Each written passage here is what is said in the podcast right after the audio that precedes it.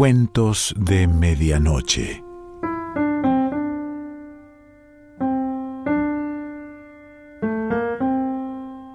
El cuento de hoy se titula Un asesinato y pertenece a Anton Chekhov.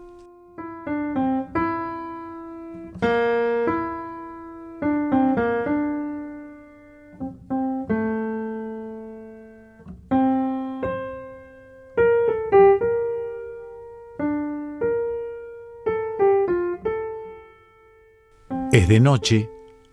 La criadita Varka, una muchacha de 13 años, mece en la cuna al nene y le canturrea. Duerme, niño bonito, que viene el coco. Una lamparilla verde encendida ante el ícono alumbra con luz débil e incierta. Colgados a una cuerda que atraviesa la habitación se ven unos pañales y un pantalón negro. La lamparilla proyecta en el techo un gran círculo verde. Las sombras de los pañales y el pantalón se agitan como sacudidas por el viento sobre la estufa, sobre la cuna y sobre Barca. La atmósfera es densa, huele a piel y a sopa de col. El niño llora Está hace tiempo afónico de tanto llorar, pero sigue gritando cuanto le permiten sus fuerzas. Parece que su llanto no va a acabar nunca. Varka tiene un sueño terrible. Sus ojos, a pesar de todos sus esfuerzos, se cierran y por más que intenta evitarlo, da cabezadas. Apenas puede mover los labios y se siente la cara como de madera y la cabeza pequeñita cual la de un alfiler. Duerme, niño bonito, balbucea. Se oye el canto monótono de un grillo escondido en una grieta de la estufa. En el cuarto inmediato roncan el maestro y el aprendiz Afanasi.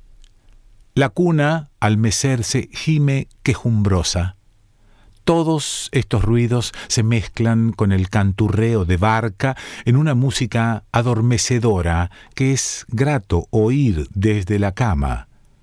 Pero Barca no puede acostarse y la musiquita la exaspera, pues le da sueño y ella no puede dormir. Si se durmiese, los amos le pegarían.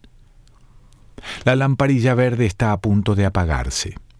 El círculo verde del techo y las sombras se agitan ante los ojos medio cerrados de barca, en cuyo cerebro semidormido nacen vagos ensueños.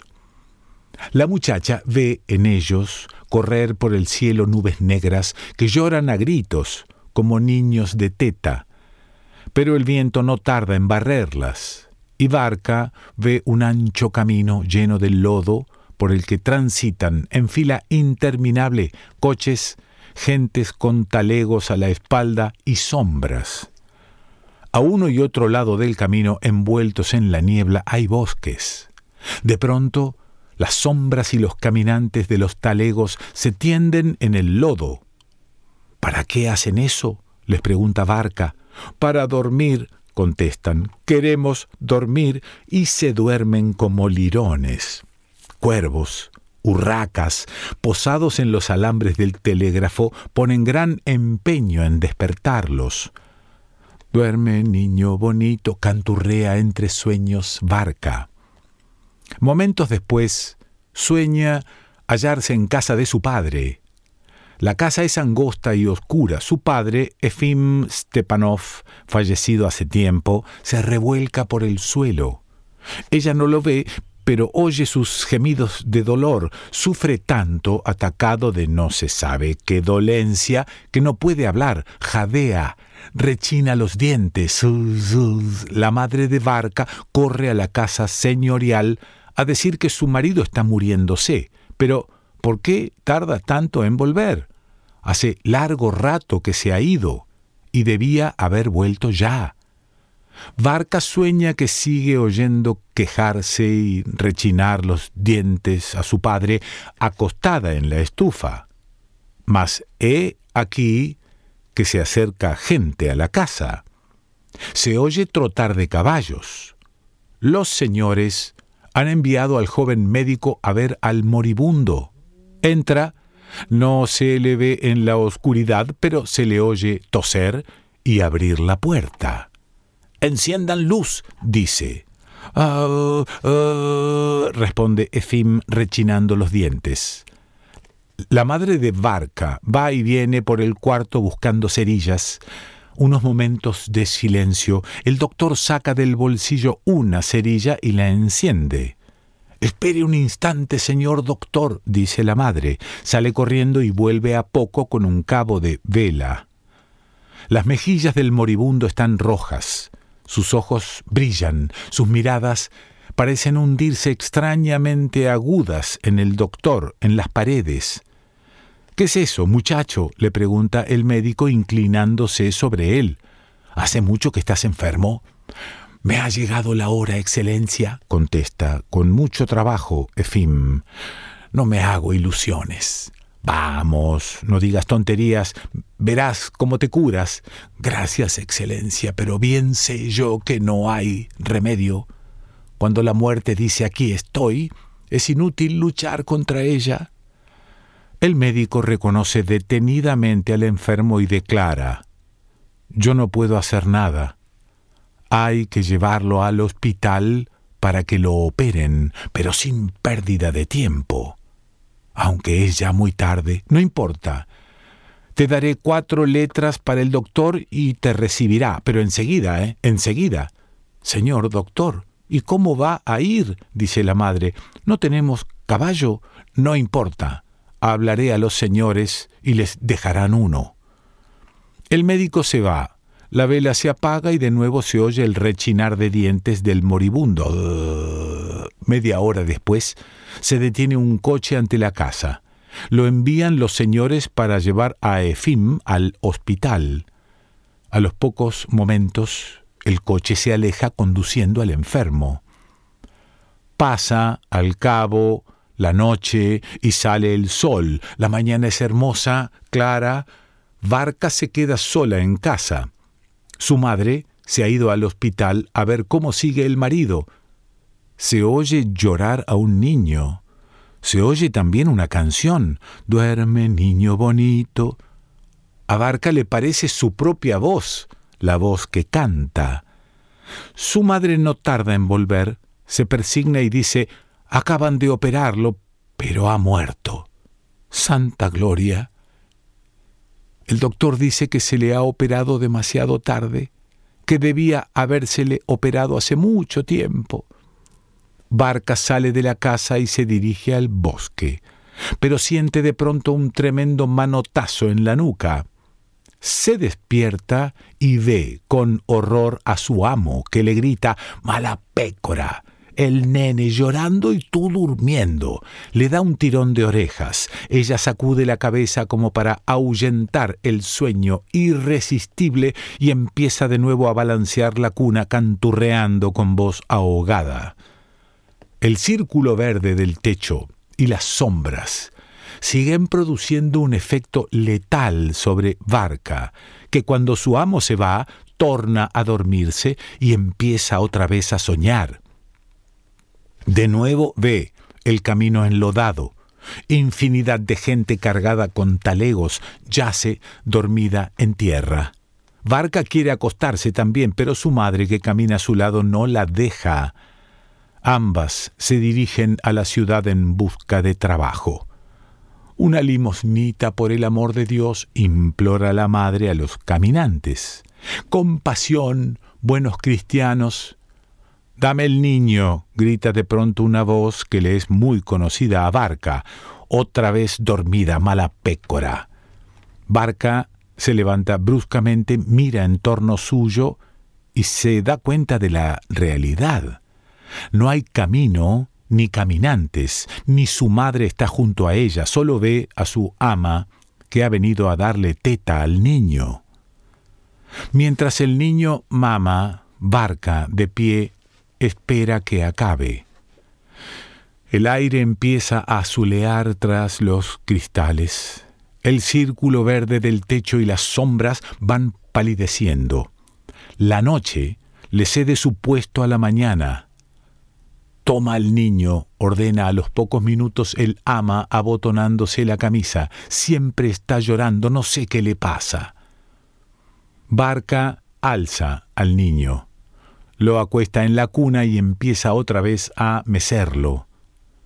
El círculo verde y las sombras, menos perceptibles a cada instante, no ejercen ya influjo sobre su cerebro, pero sin embargo, tiene sueño.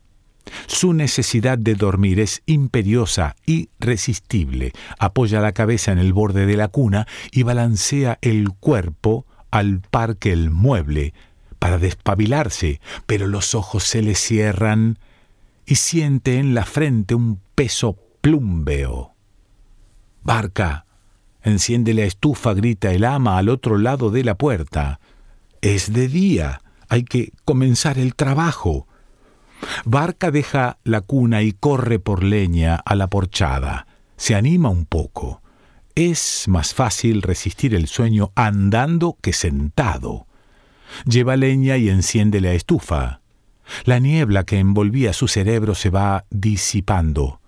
Barca, prepara el samovar, grita el ama. Barca empieza a encender astillas, mas su ama la interrumpe con una nueva orden. Barca, límpiale los chanclos al amo. Barca, mientras limpia los chanclos, sentada en el suelo, piensa que sería delicioso meter la cabeza en uno de aquellos zapatones para dormir un rato. De pronto, el chanclo que estaba limpiando crece, se infla, llena toda la estancia. Barca suelta el cepillo y empieza a dormirse pero hace un nuevo esfuerzo, sacude la cabeza y abre los ojos cuanto puede, tratando de evitar que los chismes que hay a su alrededor sigan moviéndose y creciendo.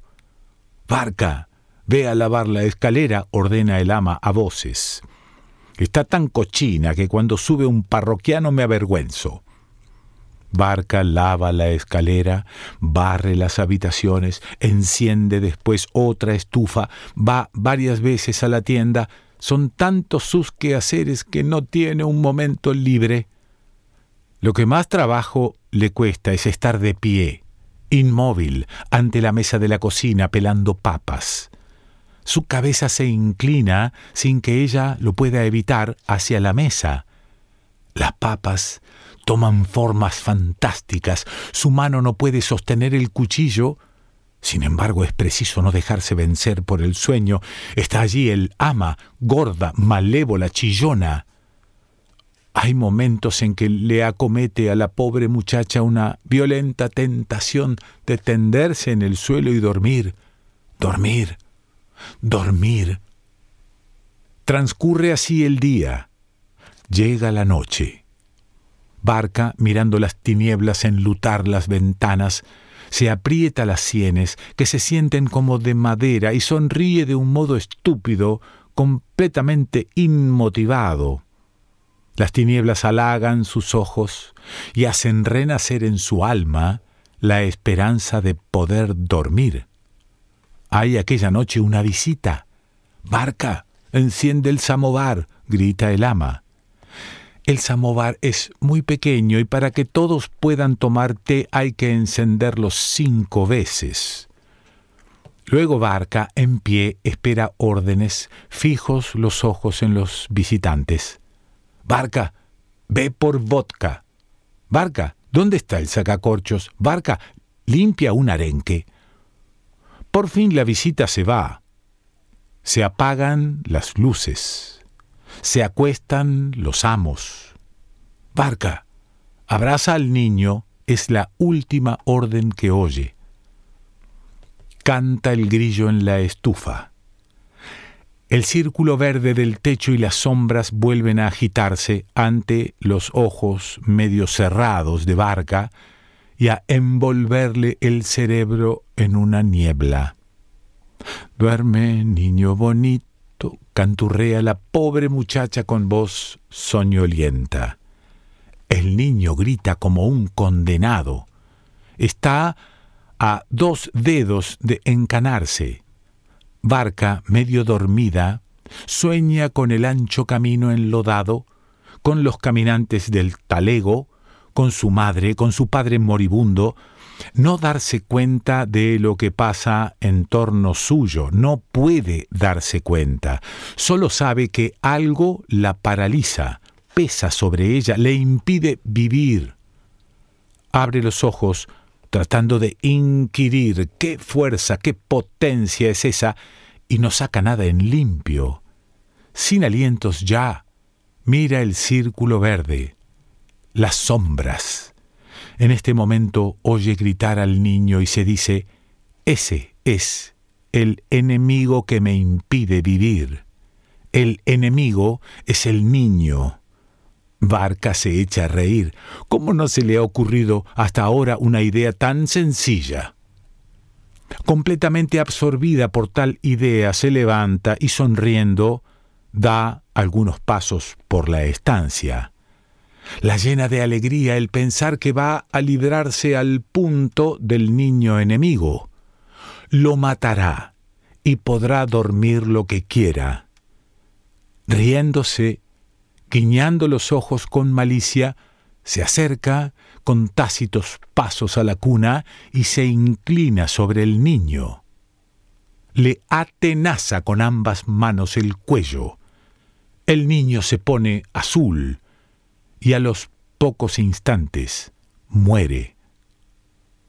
Barca entonces, alegre, dichosa, se tiende en el suelo y se queda al punto, dormida con un sueño profundo.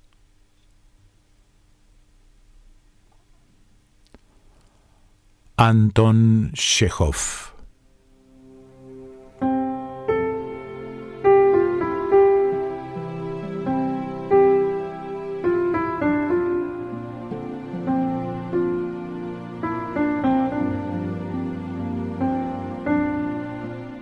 De Medianoche.